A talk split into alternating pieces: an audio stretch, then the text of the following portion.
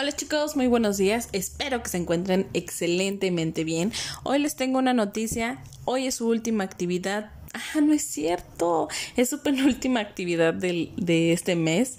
Eh, estamos trabajando con la contaminación del aire y, el calentamiento global en nuestra materia de ciencias naturales.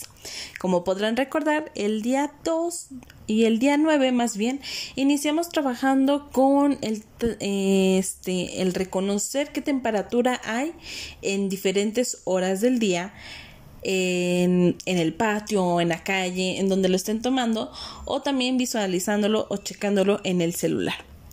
Hoy que es este 16 de junio, vamos a trabajar igual. Van a poner, van a colocar ahora el, termómetro dentro del frasco que tiene una boca más ancha.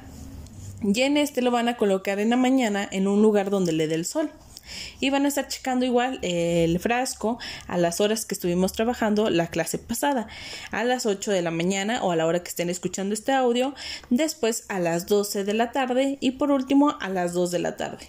No es necesario que tapen el frasco, nada más que realicen las mismas lecturas que en el mismo horario de la clase anterior.